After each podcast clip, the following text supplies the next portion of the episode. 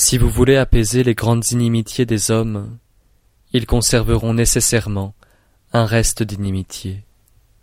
Comment pourraient-ils devenir vertueux? De là vient que le saint garde la partie gauche du contrat et ne réclame rien aux autres. C'est pourquoi celui qui a de la vertu songe à donner. Celui qui est sans vertu songe à demander. Le ciel n'affectionne personne en particulier.